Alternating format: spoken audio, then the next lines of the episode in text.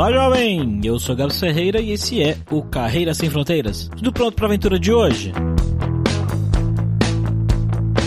Sempre tive curiosidade de saber como é a medicina em outros países. E o casal de hoje tem uma história legal, porque eles viveram um tempo na Inglaterra, hoje estão na Dinamarca e tem uma visão bem bacana de como as coisas funcionam. Nossa medicina aqui no Brasil pode ter muita coisa que não funciona, mas aparentemente tem muita coisa boa. Além disso, eles têm experiências e histórias para contar da vida fora que eu tenho certeza que você vai curtir. Bora lá.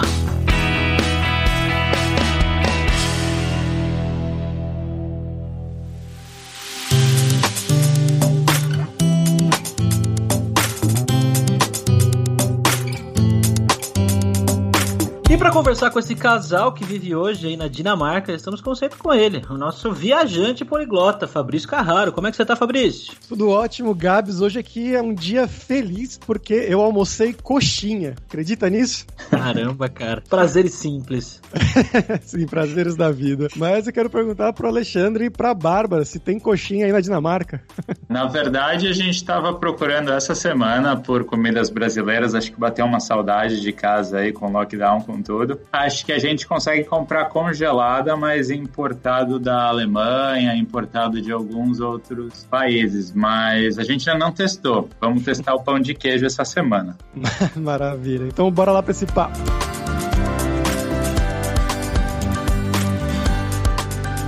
Bom, galera, como sempre, só o nosso jabazinho inicial aqui que o podcast Carreira Sem Fronteiras é oferecido pela Alura Língua, cursos online de idiomas, que eu, Fabrício Carraro, ajudei a desenvolver com métodos que eu utilizei e utilizo para aprender idiomas como francês, italiano, russo, polonês, grego, alemão e assim por diante. E lembre-se que o ouvinte do Carreira Sem Fronteiras tem 10% de desconto em todos os planos, para você estudar todos os níveis de inglês e espanhol com a gente pelo mesmo valor. Então vai lá em aluralingua.com.br barra promoção promoção barra carreira e começa a estudar com a gente hoje mesmo.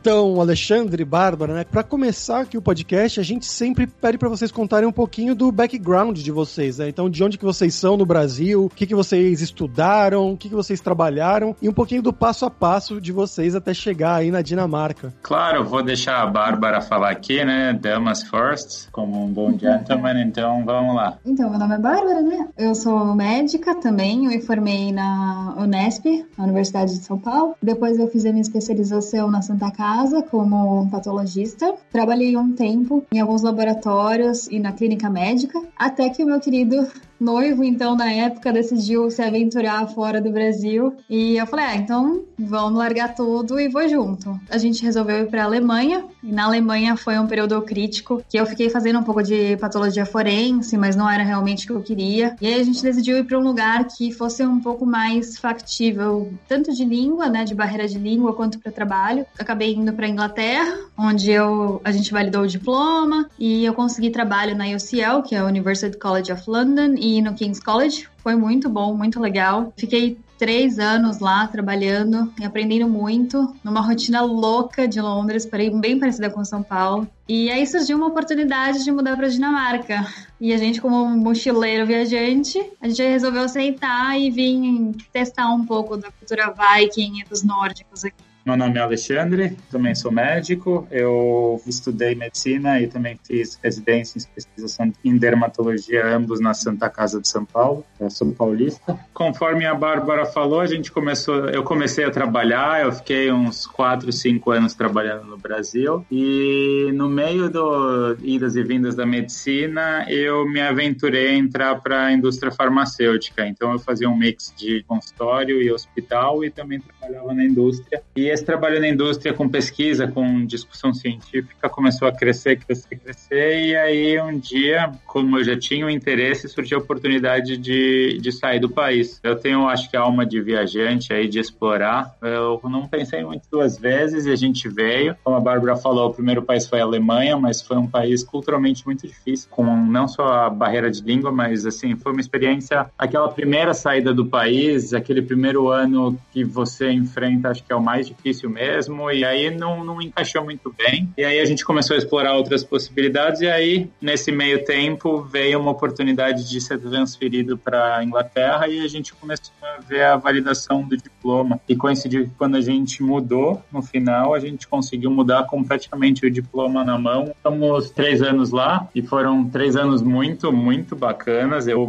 vou falar que Londres é uma das cidades, minhas cidades favoritas no mundo. Trabalhando também num hospital e também com desenvolvimento de novas drogas aí pela indústria. Discussões idas e vindas, nossa vida estava estável, a gente começou, a Bárbara começou a ter interesse pelo que eu faço de desenvolver drogas e ela um dia virou para mim e falou: "Acho que eu quero tentar fazer o que você faz". E a gente começou a ver opções e coincidentemente ela conseguiu uma vaga em Copenhagen, na verdade numa empresa que eu estava trabalhando em Copenhagen também. Eu estava em Londres, mas eu fazia muitas muitas viagens para cá porque é uma empresa dinamarquesa. E aí, com isso, a empresa ofereceu uma relocação para gente para Copenhagen. Estamos aqui, por enquanto, em meio a essa pandemia toda, mas muito bem alocados. Posso me dizer que a cidade me surpreendeu muito positivamente, mesmo não estando no planejamento. Eu fiquei interessada pelo, pelo que ele fazia, porque ele viajava muito, né? É isso que eu quero. Quero viajar, ficar em hotel bom, comer comida boa. Não, eu achei interessante porque, bom, ela se interessou para a área de desenvolver drogas. Tem muita gente que se interessa por desenvolver drogas, né? Pablo Escobar,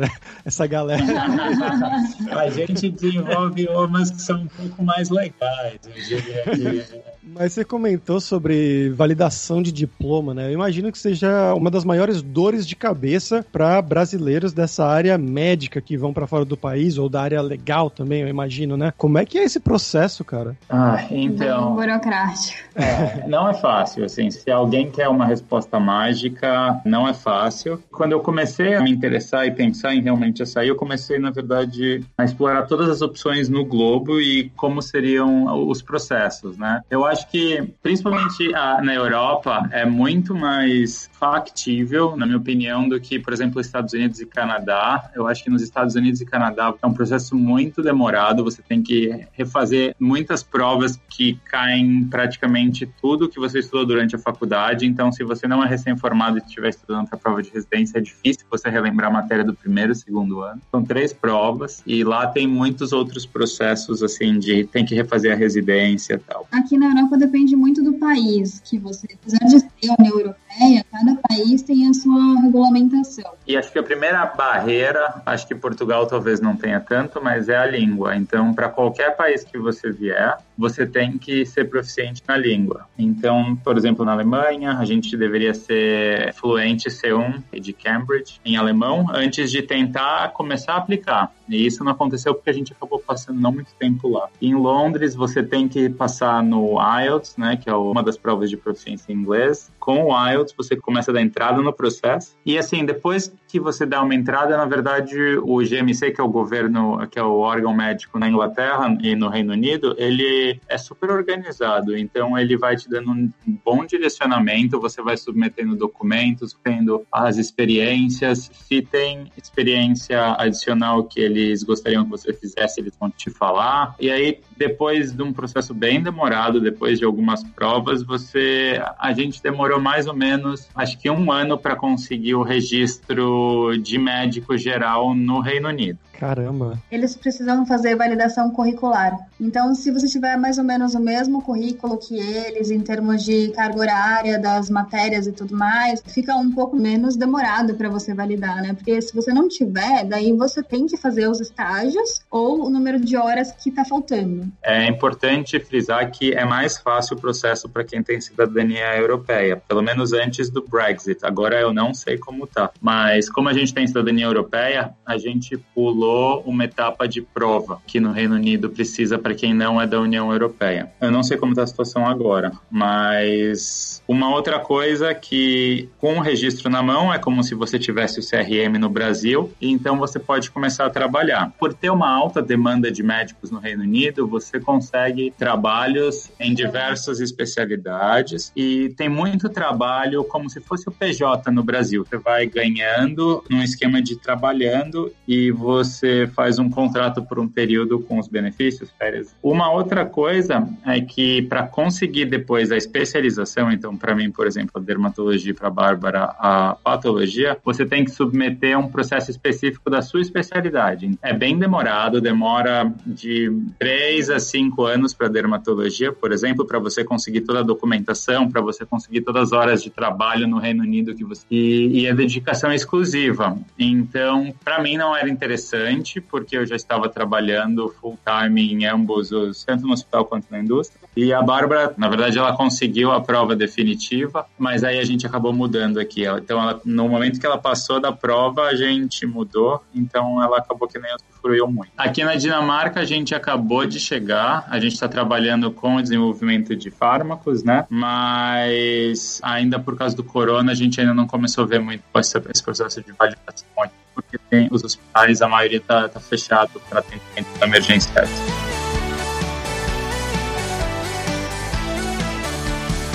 Tempo faz que vocês estão aí na Dinamarca? Nove meses. E como é que foi esse processo de mudança aí para Dinamarca, até encontrar casa e né, burocracia de lugar para morar, foi fácil? A empresa que estava contratando vocês, na verdade você já trabalhava, né, Alexandre, para uma empresa dinamarca, é isso? Exato. Na verdade a empresa foi super bacana. Eles têm um pacote de relocação. Eles pagaram a mudança. Tinha um agente aqui de uma empresa que ajudava expats, né? Então eles foram até o órgão do governo pegar nosso, como se fosse o RG, aqui na Dinamarca. Baseados nos nossos interesses, a gente respondeu uma pesquisa e eles nos forneceram um flat pelos primeiros três meses. Depois, eles ajudaram com a pesquisa, na verdade, de um apartamento definitivo, que é onde a gente está morando agora. Considerando que a gente veio no meio da pandemia, com tudo fechado, em lockdown, teve um pouco de atraso para a gente conseguir, por exemplo, abrir a conta do banco, mas não foi nada absurdo, sabe? Acho que a gente teve muito problema quando a gente mudou para Alemanha. Foi muito difícil, foi o oposto, mas mas para cá foi muito melhor do que a gente esperava. E uma coisa que eu fiquei curioso, né, que a gente, acho que é a primeira vez que a gente está conversando com médicos aqui, né, Gabs? E é a questão de você trabalhar como médico em um outro país, atendendo, né, diretamente com pessoas, principalmente na questão do, do preconceito, né? Vocês passaram por isso, vocês viram isso ou nem um pouco? Eu acho que a minha experiência foi um pouco diferente da da Bárbara. Eu trabalhava na indústria e eu trabalhava mais ou menos uns 30% do tempo em hospital. Então eu trabalhava sexta, sábado e dava uns outros plantões. Eu trabalhava numa área de Londres que era próximo da nossa primeira casa lá e que chama Ealing, que é um subúrbio de Londres assim, e ele tem muita comunidade estrangeira. Eu atendia muita gente da Índia, muita gente do Paquistão, muita gente do leste europeu. Então eu tinha uma comunidade muito internacional. Eu também atendia num outro hospital que também tinha uma mescla tinha bastante britânico, mas também tinha muita gente de outros países. E mesmo o corpo médico da onde eu trabalhava tinha gente de todo mundo. Então, minha chefe era britânica com descendência indiana, eu tinha gente da Bulgária, eu tinha gente da Romênia, eu tinha gente da Grécia. Então, eu acho que por esse ambiente muito diversificado, eu nunca sofri nenhum tipo de preconceito. Eu sempre fui super bem acolhido e não tive sem problema, mesmo no trabalho onde no escritório da empresa, onde no Reino Unido 80%, 90% das pessoas eram britânicas, eu acho que eu não me senti muito para baixo ou com discrepância de comportamento. Então eu tive uma experiência bem, bem ok. Mas a Bárbara vai contar agora, ela pode contar agora umas experiências que para ela não foram tão legais. É, o meu caso foi um pouco diferente, né? Quando eu cheguei em Londres, por exemplo, eu fiz um pouco de estágio, porque você precisa de umas cartas de recomendação, fica mais fácil para conseguir emprego, né? E quando eu fui para esse estágio, o meu primeiro chefe foi um senhor paquistanês que me tratava como se eu fosse uma office boy, uma office girl. E eu fazia tudo que eu não deveria fazer. Foi muito estranho. E ele era um pouco machista, então o jeito que ele falava era um pouco diferente do que eu estava acostumada e que eu esperava, né? De principalmente de um país como Londres. E uma coisa ia viagem e outra coisa é viver e trabalhar. E eu falei, bom, tudo bem, é só um estágio. Aí quando eu fui pro meu primeiro emprego, tem de tudo. Assim, eu encontrei chefes e colegas muito bons e também encontrei pessoas que menosprezavam quando sabiam que era do Brasil, sabe? Então era um sentimento um pouco de aquela pessoa que te olha já te diminuindo. E eu cheguei a ouvir coisas do tipo, ah, imagina que você deve saber isso. Hum. Né? Você é tipo do Brasil, você não deve saber isso. Eu falei que absurdo, a gente segue os protocolos americanos, a gente é super. E uma coisa que me chocou muito foi porque eu acho que a medicina no Brasil é muito boa em vários aspectos, às vezes até melhor do que eu vi comparado com o que eles fazem. Eu tive alguns pontos de vista de experiência. Algumas pessoas foram muito legais, meio que pegaram na minha mão e me ensinaram muito, e outras pessoas foram bem preconceituosas, mais no quesito tipo latina, país subdesenvolvido, sabe? E ainda me considero uma pessoa privilegiada, porque, pô, eu consigo falar a língua, entender, e eu sabia do que eu tava falando, e mesmo assim, tem uma barreira. E com relação à saúde mesmo, ponto de vista da saúde dos países que vocês passaram, vocês são médicos, estão, né, trabalharam aí na linha de frente, atendendo pessoas e tudo mais. E assim, aqui no Brasil a gente tem tudo quanto é tipo de nível de saúde, né? Desde o SUS até planos baratos, planos caros, tudo quanto é tipo de hospital, dependendo da região do Brasil. E, e nesses outros países que vocês passaram,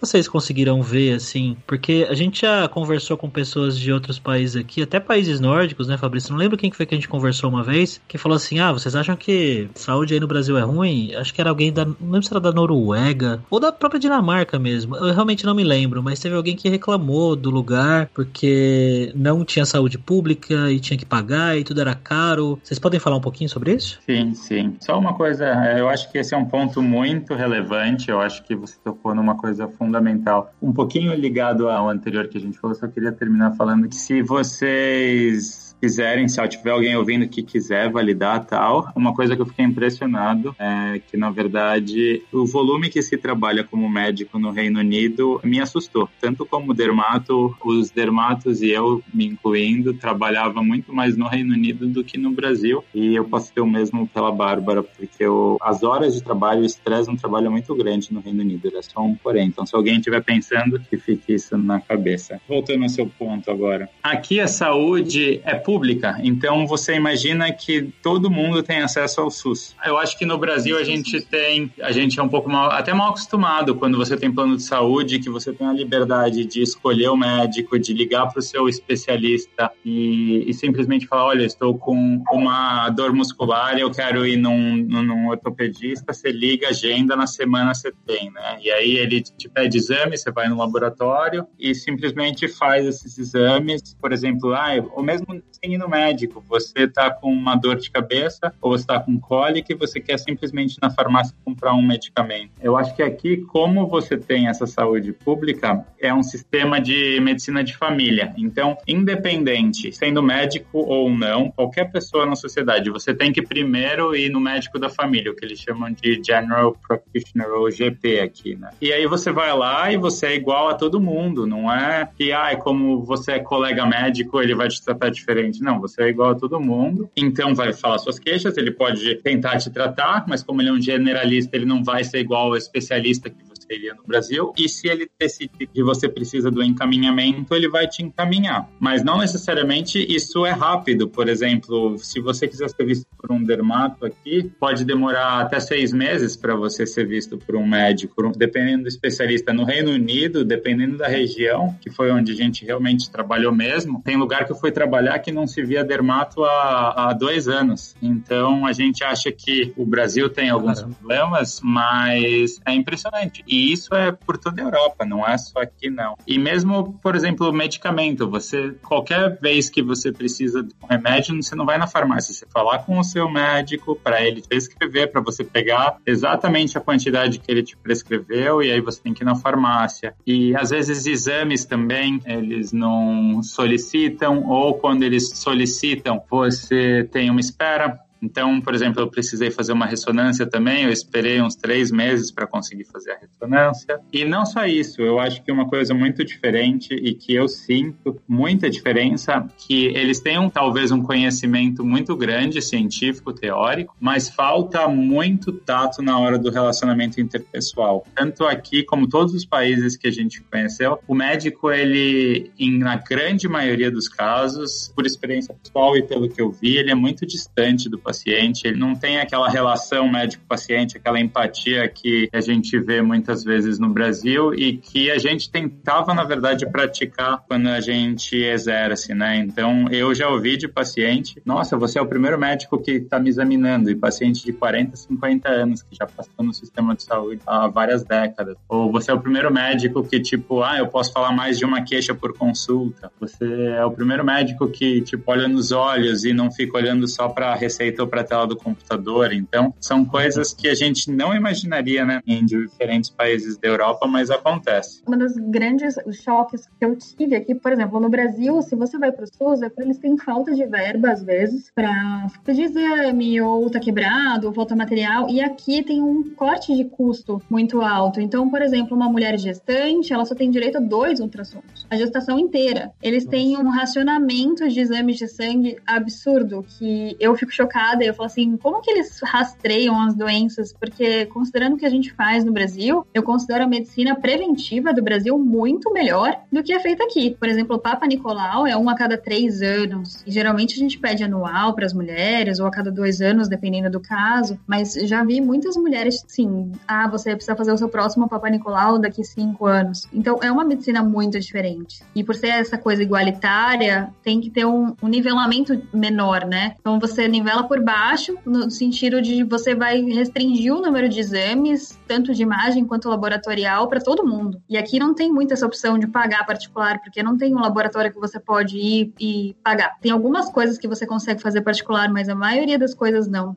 Tem que ter um referenciamento do seu clínico geral aqui, né? Muito interessante saber essas coisas. Eu vivi alguma dessas coisas nos países que eu passei, também na Alemanha, por exemplo, eu tive que fazer uma cirurgia e lá eu vi essa coisa dos países mais do norte, que o cara não olha muito bem na sua cara. Uma vez eu tava com febre, por exemplo, muita febre por alguns dias, tive que ir no consultório. Também, médico da família nem olhou na minha cara, passou paracetamol. Porque para eles, tudo na Alemanha, na Holanda, né? Até uma piada interna que eu lembro dos meus amigos era que qualquer coisa, quebrou o dedo, cortou fora o braço, paracetamol, que é isso. Mas na Espanha eu tenho notado que é uma coisa bem diferente, uma coisa mais. Também é, é saúde pública, né? Como se fosse um SUS, mas eu tenho notado que o trato dos médicos aqui é completamente diferente, é mais parecido com o Brasil mesmo, que ele te olha no rosto, ele te pergunta várias coisas, faz um atendimento completo, faz piadinha, inclusive, né? Então é uma coisa talvez da população, né? Uma coisa mais latina, vamos dizer assim, eu imagino. Eu acho que talvez você, você tenha razão. Eu fiz um estágio quando ainda estava final da residência na Itália e eu tive uma impressão muito similar também, que o médico ele era muito mais humano, por assim dizer. Então, a consulta na dermatologia lá quando eu passei, eu acho que era mais o que a gente espera também no Brasil. Eu acho que isso, assim, às vezes quando você vai mais para o sul da Europa, acho que é mais essa impressão que teve mesmo. E que sorte que você deu que pegou um médico bacana, assim.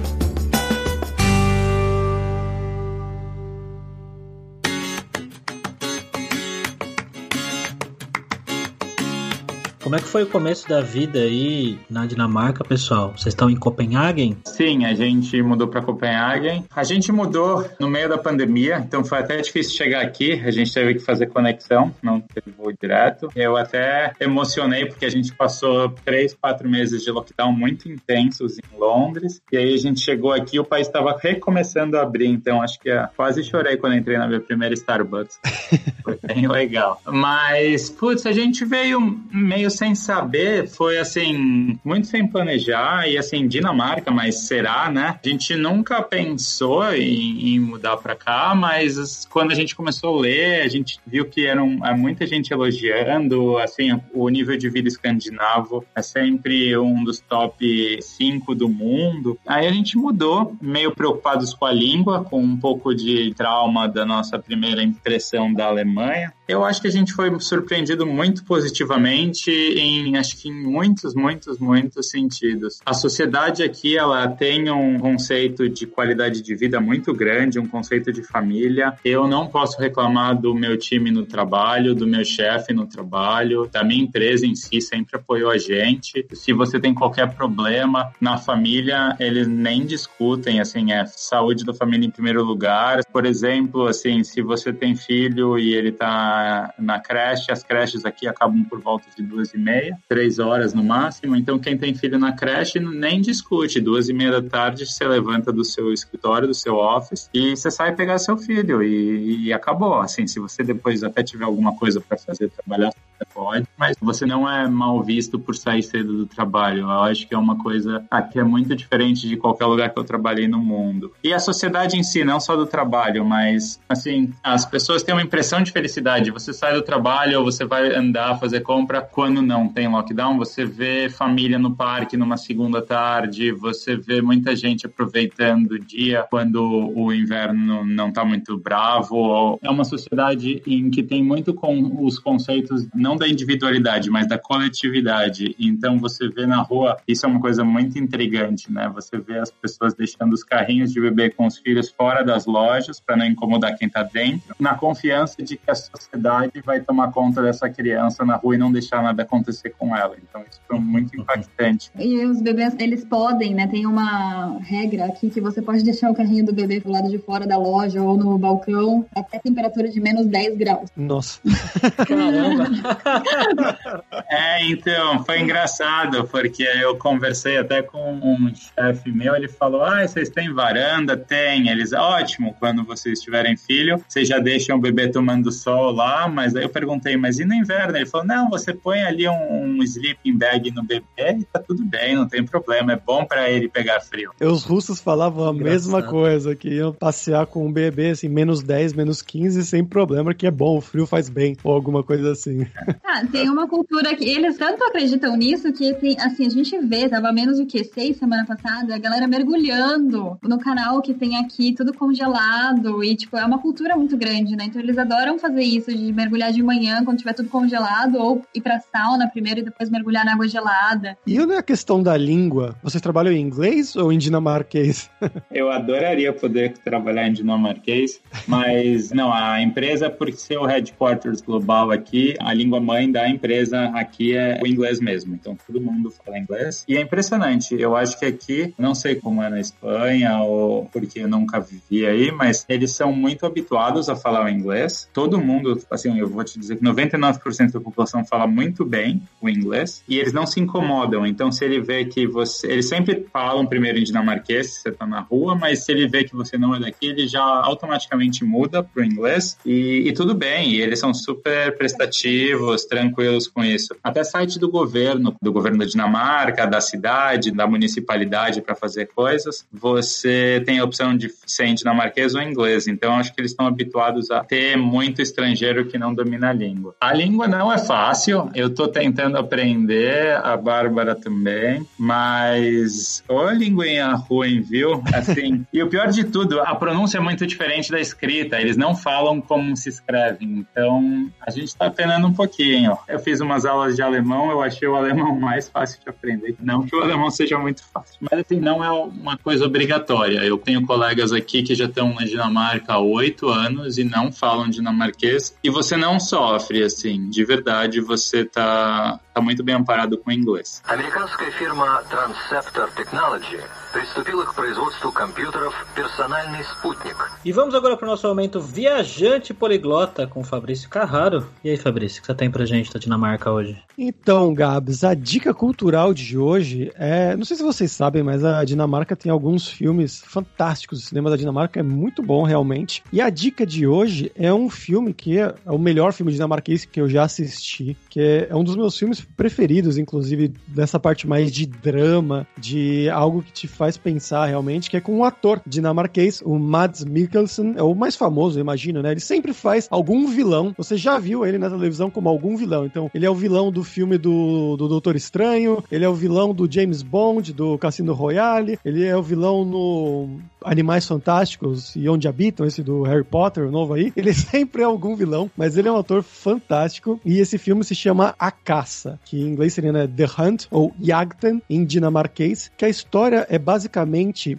Ele é um professor, ele passou por um divórcio e ele aí começa a arrumar um emprego como professor de jardim da infância. Então, só para cuidar das crianças ali, fazer um negócio bem tranquilo. E o plot é que uma das alunas, uma das criancinhas ali, fica meio que se apaixonadinha pelo professor, né? Com aqueles olhinhos brilhantes pelo professor, mas ele fala: Não, eu não posso ser nam seu namorado, porque eu sou muito velho, você é uma criança. E aí ela inventa que ele tocou ela de uma maneira imprópria, né? De uma maneira sexual, vamos dizer assim. E isso começa a chegar nos outros professores, e aí vem toda uma investigação e toda a cidade começa a se voltar contra esse cara e aí vai contando essa história de como foi para ele e como foi para a sociedade tratando ele por causa de uma acusação que nesse caso é falsa, né? Que a menina simplesmente inventou, mas ninguém sabe que é falsa. Só ele e ela sabem, afinal, que ela inventou isso. É um filmaço, filmaço, mas assiste num dia que você estiver bem. Se você estiver se você estiver triste, eu recomendo não assistir, assistir algum filme da Pixar, alguma coisa mais tranquila. Mas é um dos melhores dramas que eu já assisti mesmo. Fica aí a dica A Caça. E eu queria perguntar para vocês aí que estão aí há nove meses, né? As dicas culturais de vocês aí da Dinamarca, coisas legais, coisas que vocês gostam de fazer, apesar de ser no meio da pandemia pandemia, né? não tem muita coisa para fazer, mas se vocês tiveram a oportunidade de conhecer Copenhague melhor. Acho que a primeira coisa que a gente gosta muito de fazer é comer.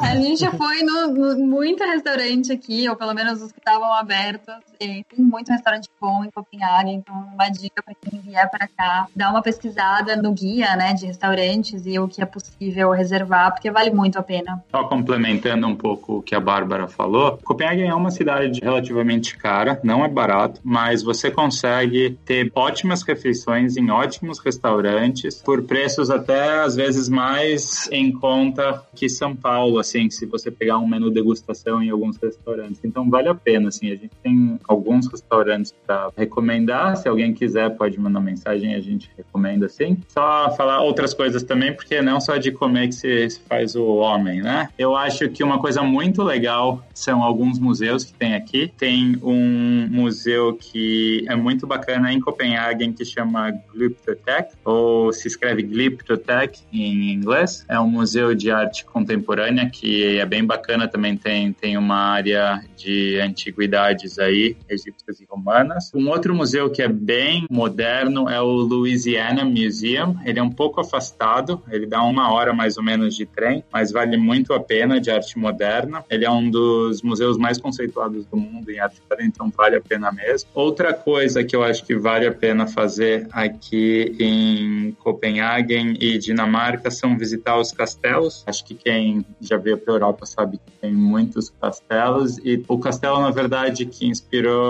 Hamlet de Shakespeare, então acho que também para quem é fã, chama Kronenborg. Ele fica ao norte, também uns 40 minutos de trem. Acho que vale a pena a dica também. E o Christiansborg, que é, o, é um outro castelo que é meio fairy tale, também vale bem a pena. Mas aqui em Copenhague a cultura da arquitetura também é muito interessante. Então tem vários bairros com umas arquiteturas bem diferentes. O Museu da Arquitetura é super legal. E um bairro muito interessante, meio hipster, que a galera talvez goste, que chama Cristiana. Tem de tudo, tudo que você quiser.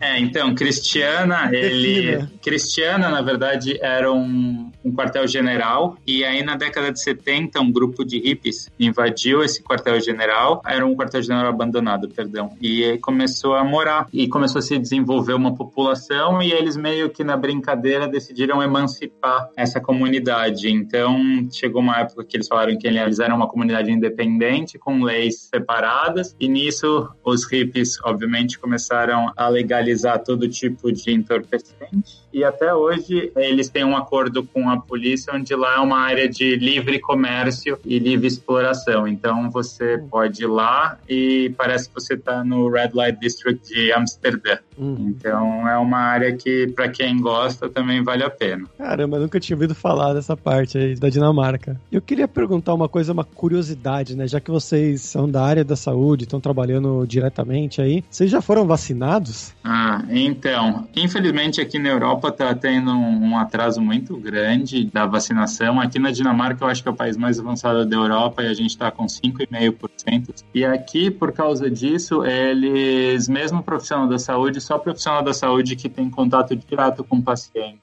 Então, não fomos vacinados ainda. E, pelo visto do governo, ainda vai demorar. Eles estão priorizando o idoso. Bom, pessoal, agora vamos falar sobre dinheiro. Eu queria que vocês falassem um pouquinho, né, fizessem um paralelo aí, custo de vida no Brasil e aí na Dinamarca. Se quiserem falar um pouquinho também sobre os outros países que vocês passaram, seria legal. Mas pra gente ter uma ideia do que, que é caro aí, é caro viver, alugar casa, né, aluguel e tudo mais, comida, bens de consumo, contem pra gente. Eu acho que tudo é caro.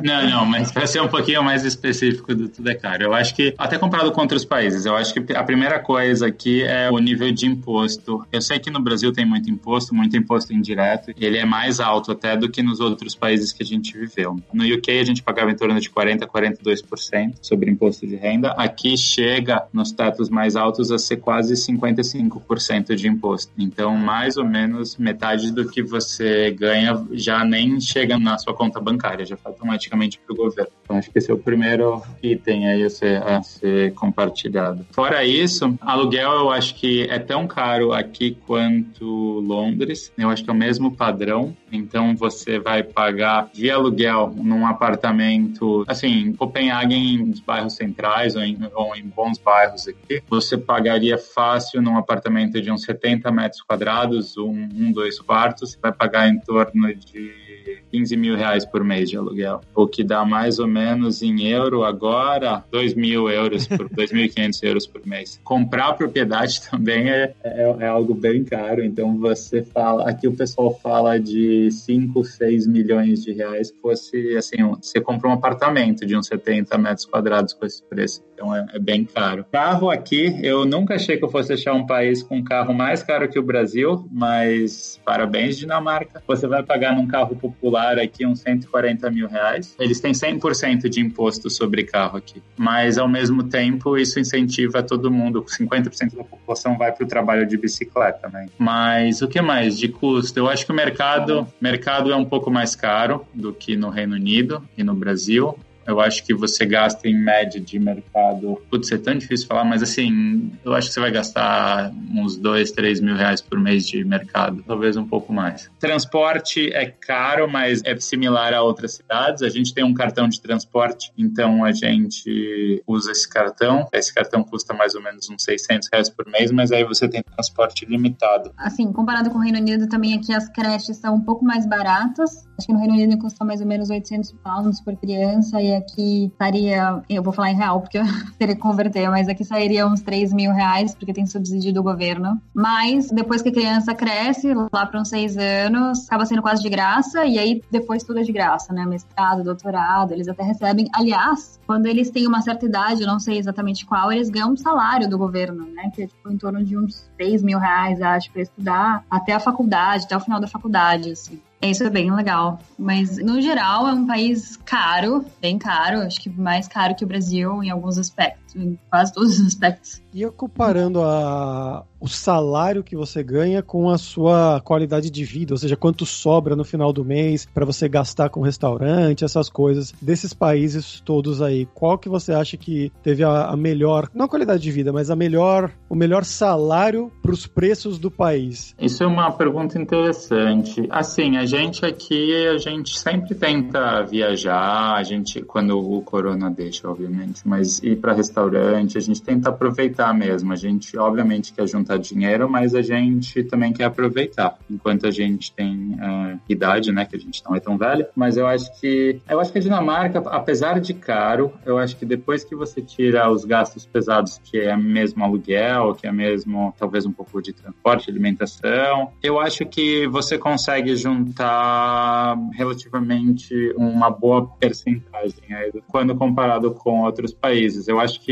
Londres se gasta muito também, principalmente quando você sai. Eu acho que mesmo você tendo muita coisa a pagar, você consegue ter um, uma reserva aí ao final do mês. Eu acho que até mais do que no Brasil a gente consegue guardar, para falar bem sinceramente, porque no Brasil tem muito gasto que a gente a gente nem contabiliza e no final do mês você vai ver que, nossa senhora, tipo, às vezes de estacionamento, combustível de carro, seguro para carro, seguro saúde, a escola que é estrela, que assim, a gente não tem filho, mas é extremamente caro. Então, eu acho que tem esses outros gastos que a gente às vezes nem computa e no final do mês fazem toda a diferença. Okay, Bom, pessoal, agora é a hora do perrengue, que é a hora que a gente pede para os nossos convidados contarem histórias engraçadas, gafes, micos que tenham acontecido com vocês aí todo esse tempo fora do Brasil. Putz, é sempre engraçado relembrar, né? Acho que todo mundo que morou fora já passou alguns perrengues. Eu acho que o primeiro que vem à cabeça é. Acho que uma das primeiras vezes que a gente foi no supermercado e a gente tava comprando as coisas e a Bárbara falou: ah, vê se você acha alguma coisa para eu beber sem ser água. Tô afim de beber alguma coisa com gosto, um suco, alguma coisa. Aí eu olhei uma garrafa lá e falei: ah, acho que esse aqui serve, né? Tinha um limão todo bonito lá, tava escrito sugar free, então foi o que a gente conseguiu traduzir do alemão. E a gente foi pagar, né? Aí chegando no caixa pra pagar, a gente perguntou, mas esse aqui dá pra beber? A gente consegue beber isso? A mulher, a moça do caixa olhou com uma cara meio estranha pra gente e falou, claro que você consegue. A gente falou, ah, tudo bem, sucesso. Primeira compra na Alemanha, conseguimos comprar algo sem, sem perrengues. Saindo de lá, a gente foi tentar beber, que coisa horrorosa, que coisa horrível. E aí a gente descobriu, assim, que sabor é esse, sabor estranho. A gente descobriu que era vinagre. Então, tipo, muita coisa que a gente tinha comprado não dava pra consumir do jeito que a gente imaginava. E europeu, às vezes, eles são muito Então, assim, teoricamente, se você pergunta para a mulher, dá para beber isso? Dá. Não se recomenda beber vinagre, mas pode. É líquido, dá para beber, né? É, exatamente. Putz, a gente já se trancou para fora da casa com a chave dentro. Na Alemanha, na Inglaterra, por exemplo, era aquele sistema que a porta bate e fecha. E aí você precisa da chave para entrar. Na Alemanha, por exemplo, a gente ia sair para passear, a porta bateu, eu falei, meu Deus, deixei a chave lá dentro. E era domingo e quase nada funcionava. Pô, que perrengue para conseguir, assim, eu tentei ligar para todo mundo, não conseguia falar com as pessoas. Aí a gente tinha um vizinho e nosso apartamento era térreo, eu tinha um, um jardim atrás. Aí o vizinho tava chegando, eu falei, posso passar pelo seu apartamento e pular a grade atrás pro meu jardim? Ele falou, bom, pode tentar. A grade era super fininha, assim, no que eu fui subir e pular, a grade soltou, eu caí, torci o tornozelo, fiquei uns três meses sem conseguir andar direito. Putz. É, mas consegui, pelo menos a gente conseguiu abrir a porta, mas aí me eu passei. que custo, né?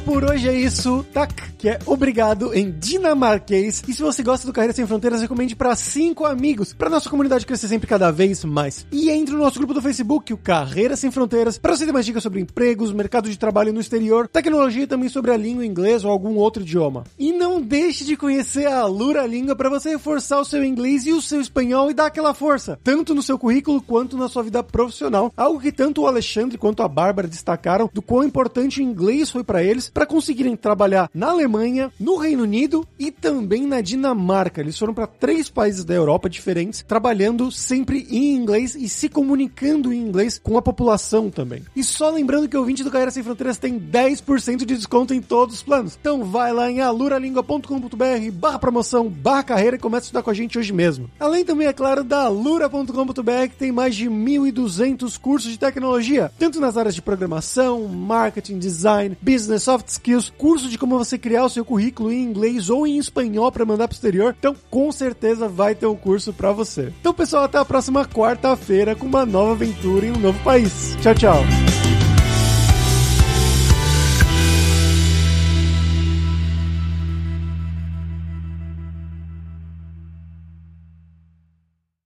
Este podcast foi editado por Radiofobia, podcast e multimídia.